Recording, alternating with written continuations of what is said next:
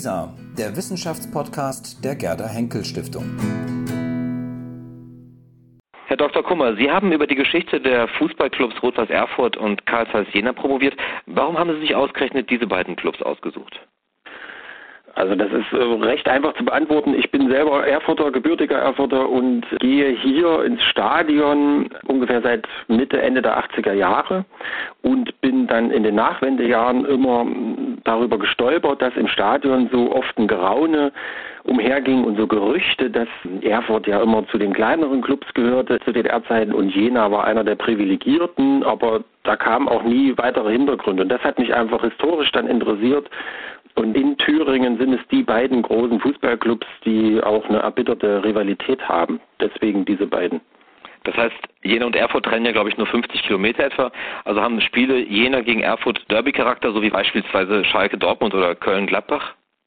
Ja, mit Sicherheit. Also die Dimension nimmt das natürlich nicht an wie in der ersten Liga, also von den Zuschauermassen her, aber das ist hier schon Hochsicherheitsspiel oder Risikospiel, wie es genannt wird von der Polizei. Da ist hier alles auf Polizeibein, was da ist. Das Thüringen Derby ist das höchste im Thüringer Fußball, was man da spielen kann. Im Moment leider nicht, weil die nicht in der gleichen Liga spielen, aber generell ist das sozusagen ein Spiel mit hoher Brisanz.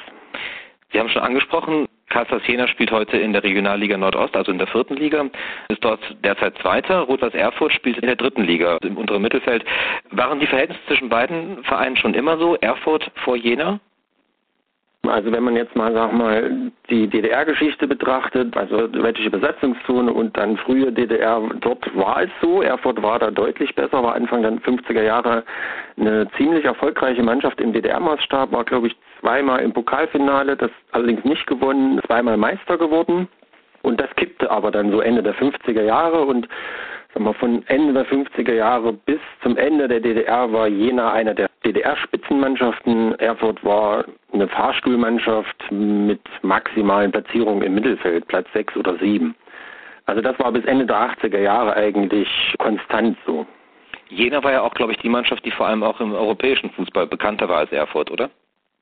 Ja, Erfurt hat zweimal die Meister geschafft, 54 und 55. Und 55 ist dann der Landesmeister Europapokal eingeführt worden. Die DDR-Sportführung oder der Fußballverband hat aber den DDR-Meister nicht gemeldet aus Angst vor Niederlagen, sodass Erfurt nicht in den Genuss gekommen ist. Und das einzige Mal, dass Erfurt dann nochmal Europapokal gespielt hat, war eine Sondersituation. Und zwar in der sogenannten NOFV-Oberliga-Saison, um sich zu qualifizieren für die erste und zweite Bundesliga, also im Zuge der Eingliederung der ostdeutschen Vereine in die erste, zweite und dann in die Regionalligen, ist man als Tabellendritter zwar in der zweiten Bundesliga dann spielberechtigt gewesen, aber durfte im UEFA Cup mitspielen als Zweitligist. Hat dort auch die erste Runde überstanden. Und das sind die einzigen Europacup-Erfahrungen von Erfurt. Also vier Spiele und Jena hat jede Menge. Ich glaube 86, 87 Mal haben die im Europacup gespielt. Und auch nicht so unerfolgreich. Die sind 62, sind sie ins Halbfinale gekommen, Europapokal der Pokalsieger, gleicher Wettbewerb 1981 bis ins Finale. Woran lag es, dass sich Jena letztendlich als der stärkere Club durchsetzen konnte? Also darüber habe ich ja geforscht. Die Dissertation ist ja darüber verfasst worden. Ich habe mich genau das gefragt, warum war der eine Club so viel besser über so lange Zeit als der andere und habe mir die Bedingungen angeschaut. Wobei das jetzt keine sportwissenschaftliche Analyse war, also Trainingspläne habe ich mir nicht angeschaut, sondern die Rahmenbedingungen. Also was war im sozialen Bereich, was wurde da geboten, was war im infrastrukturellen Bereich, welche Gelder wurden gezahlt, wie sind die Spieler untergekommen, haben die Vereine beim DFV, also beim Deutschen Fußballverband der DDR, Einfluss geltend machen können, ja, nein und so weiter. Und Hauptthese oder Haupterkenntnis meiner Arbeit ist, dass es eigentlich primär nicht so sehr an der Trainingsqualität lag oder dass Jena so eine schöne Stadt war, die Spieler da gerne hingekommen sind, sondern an knallharten ökonomischen Hintergründen. Und zwar an der Situation des Trägerbetriebs. Und der war im Falle Jenas einfach einer der größten Betriebe der DDR und auch einer der finanzstärksten Betriebe der DDR. Und spätestens im Zuge der Kombinatsbildung dann war das einfach ein unerschöpfliches Reservat. Also mit 70.000 Beschäftigten konnten die natürlich ihren Fußballclub, der in ihrem Namen gespielt hat, deutlich besser unterstützen als in Erfurt. Also heute würde man das ganz normalerweise Sponsoring nennen. Damals ist das alles sehr, sehr verklausuliert worden, weil es offiziell ja alles Amateursportler waren. Die haben offiziell kein Geld mit Fußball verdient. Welche Rolle hat Geld dann tatsächlich gespielt? Also wofür wurde Geld ausgegeben? Warum machte es einen großen Unterschied, ob man einen geldpotenten Träger im Hintergrund hat oder nicht? Weil die Spieler in aller Regel, also Anfang der 50er Jahre war das vielleicht noch nicht so, aber dann zunehmend mehr, in aller Regel sind die Spieler einfach nach rein ökonomischen Interessen vorgegangen. Also wo kann ich gut Geld verdienen? Wo habe ich viele soziale und materielle Privilegien? Das war zu der Zeit ein ganz wichtiges Feld, also alles, was rar an Konsumgütern war, Autos, Telefone, Urlaubsreisen, Urlaubsplätze und so weiter. Das war alles ganz wichtig und wenn ein Club damit werben konnte, komm zu uns, wenn du bei uns spielst, kriegst du noch die und die Prämie dazu, wenn wir gewinnen, oder du kannst alle zwei Jahre ein Auto kaufen, oder du kriegst gleich eine Vierraum-Neubauwohnung und so weiter. Und damit haben die aktiv geworben in Jena. Das haben die natürlich bei anderen Clubs auch gemacht, nur Jena hatte mehr Möglichkeiten als Erfurt. Das ist der entscheidende Unterschied. Und die Spieler haben in aller Regel, sag mal, rein ökonomisch gehandelt. Und letztlich entstand daraus, das ist ein bisschen bizarr eigentlich, entstand daraus so eine marktwirtschaftliche Konkurrenzsituation der Trägerbetriebe die sie über ihre Fußballclubs ausgetragen haben. Das finde ich gerade sehr interessant und überraschend, hätte ich jetzt gar nicht vermutet. War das denn von Staatswegen in Ordnung, so zu handeln als Club, im Wettbewerb miteinander zu stehen, die besseren Gehälter zu bieten oder auch mehr Privilegien anbieten zu können? Oder war das eher ein unausgesprochenes Gewohnheitsrecht? Ich glaube, so könnte man es fast formulieren. Es war vielen bewusst, es gibt auch Akten, dass es bis ins Politbüro hin ein Thema war, dass sie sich auch dort über Fußball unterhalten haben, über den Status der besten Fußballer und es war klar, selbst, also da gibt es eine berühmte Aufzeichnung, als Erich Honecker dann sagt oder schreibt auf so einer Akte, das sind doch alles Profis. Selbst dort ist die Erkenntnis angekommen, sehr wohl war das nicht erwünscht. Also ganz offiziell, man wollte ja international auch den Amateurstatus halten, hat ja ganz lange mit der A-Nationalmannschaft bei Olympia gespielt, eben aufgrund dieser Amateurbedingungen.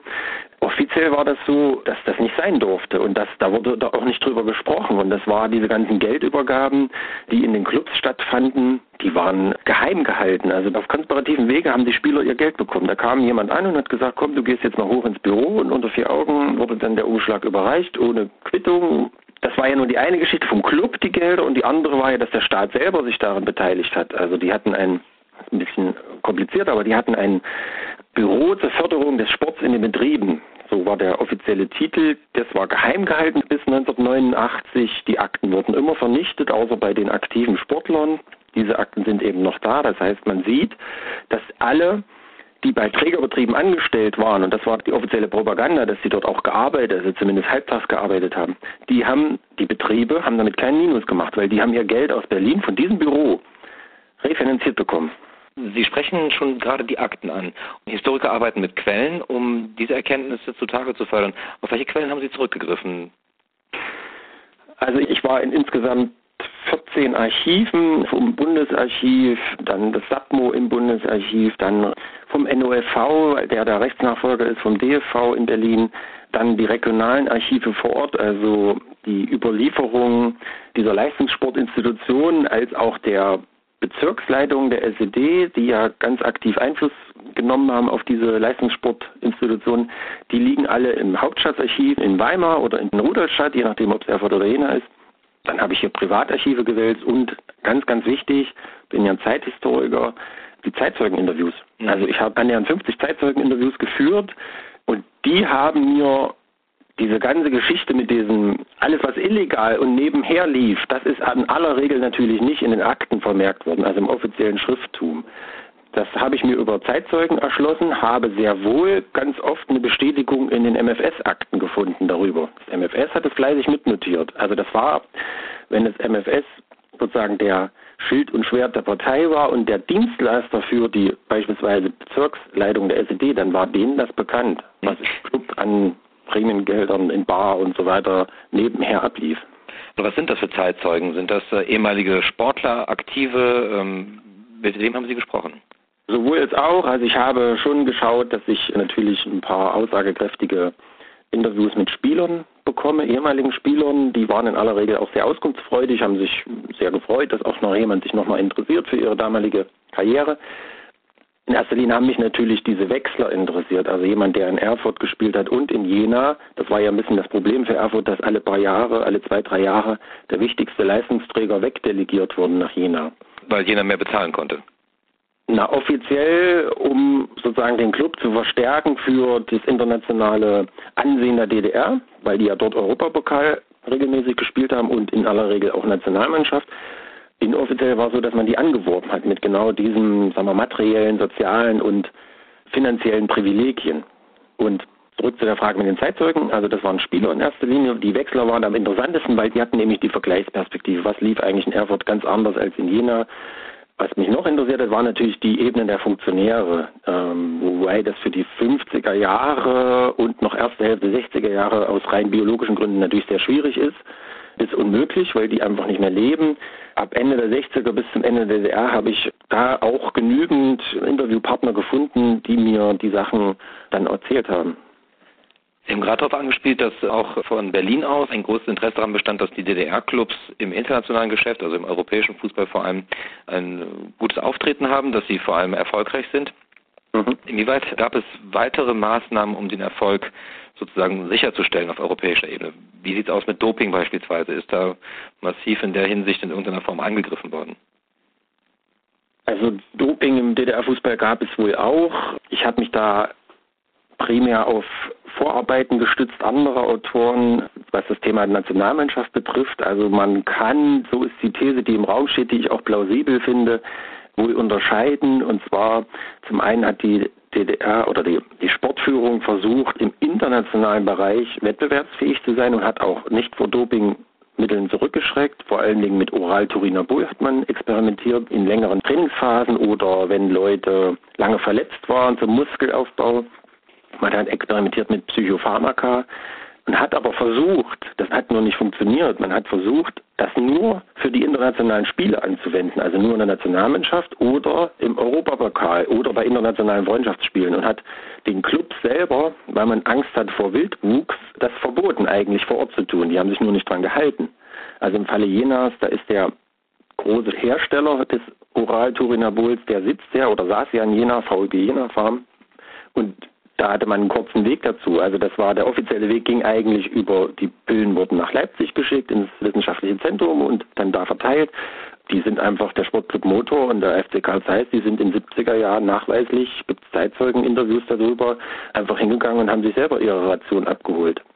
Die Erkenntnisse über Doping im DDR-Fußball, worauf geht die zurück? Auf welche Quellen? Sind das vor allem Zeitzeugeninterviews? Ist Ihnen das berichtet worden oder geht es auch auf Akten zurück? Also die Vorarbeiten, auf die ich mich auch gestützt habe, das ist vor allen Dingen von Teichler und Spitzer, sind das Sachen, die rausgekommen sind, die haben sich in erster Linie MFS-Akten auch angeschaut. Oder diese individuellen Trainingspläne, in denen teilweise diese Dosen auch, die man da verabreicht hat, vermerkt waren.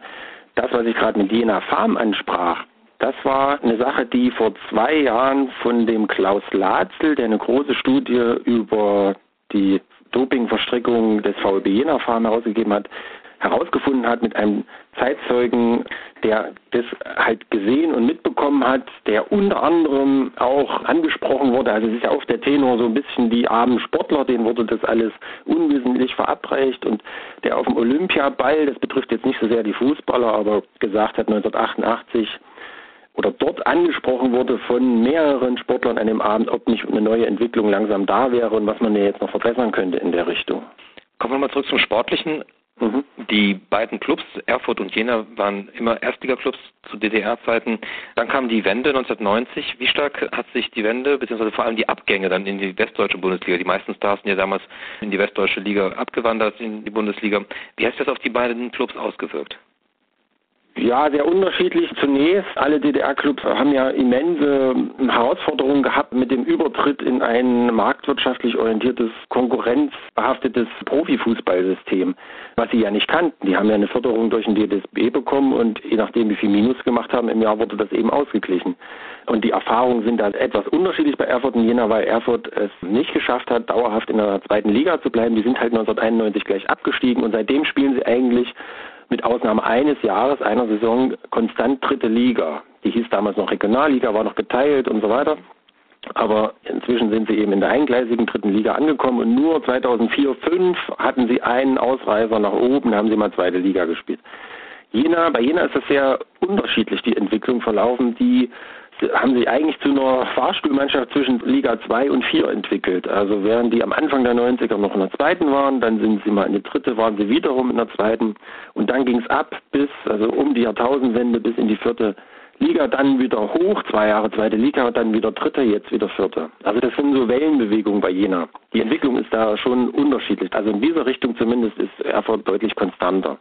Und Ihre Frage, die haben nicht immer erste Liga gespielt zu der Zeit. Also Jena ist zum Beispiel erst 57 aufgestiegen, äh, hatten ganz kurz mal eine Saison dazwischen, aber da sind sie gleich wieder abgestiegen. Und Erfurt hat, ich glaube, fünfmal oder sechsmal sind die auf und wieder abgestiegen.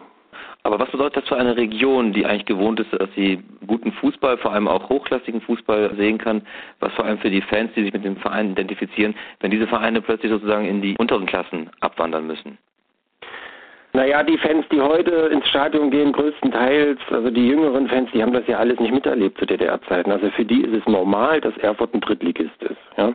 Die älteren Anhänger ist es schon, sagen wir, voller Wehmut. Allerdings ist das alles Anfang der 90er Jahre auch weggebrochen. Also da sind wir hier ins Stadion gegangen und haben uns teilweise über vierstellige Zuschauerzahlen gefreut. Also wir waren froh, wenn das eben 1000 waren und nicht nur 700. Das war ganz anders zu DDR-Zeiten. Ne? Und in Jena ist natürlich deren Hochzeit und erfolgreichste Phase war in den 60er, 70er Jahren und die zehren da heute noch von. Ja? Also die haben natürlich eine ganz andere Erfolgstradition auch, auf die sie sich berufen können. Umso tiefer ist deren Fall natürlich.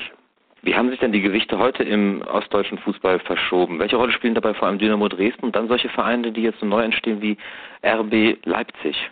Mhm. Also erstaunlich sind ja die beiden Wege von Energie Cottbus und Erzgebirge Aue, weil das nämlich so die zwei Gegenentwürfe sind zu der These, man braucht viel Geld, so wie RB Leipzig jetzt mit Red Bull im Hintergrund hat. Man braucht viel Geld, um erfolgreich im Profifußball verankert zu sein. Das ist ja bei Energie Cottbus und Erzgebirge Aue ganz offensichtlich nicht der Fall. Die kommen aus strukturschwachen Regionen, haben einen ungeheuren Sponsorenpool von Kleinunternehmern. Also da gibt es einfach keine Großsponsoren. Und trotzdem haben die es geschafft. Und das sind eigentlich zu DDR-Zeiten eher zweitrangige Mannschaften gewesen. Hansa Rostock spielt auch eine erfolgreiche Rolle. Dynamo Dresden sehr ambivalent inzwischen relativ groß wieder geworden, auch mit vielen, vielen Zuschauern, neues Stadion und so weiter. Aber da muss man abwarten, ob die das konservieren können, diese Entwicklung. Und RB Leipzig ist der große Kontrastpunkt, der seit vier Jahren jetzt, glaube ich, sagen wir, die ostdeutsche Fußballgemütslage durcheinander wirft. Ja, also solche Diskussionen gibt es ja auch im Westen, dass der TSG Hoffenheim vorgeworfen wird, nur für Kommerz zu stehen und die alten Fußballwerte, was auch immer die sein sollen, nicht zu vertreten. Und die Diskussion ist in Ostdeutschland in verschärfter Form da und wird sicherlich, wenn RB Leipzig aufsteigen sollte nächstes Jahr, wenn sie dann in der dritten Liga spielen sollten, und dann spielen sie nämlich gegen Erfurt zum Beispiel oder Chemnitz oder Halle, dann wird das richtig heftig werden.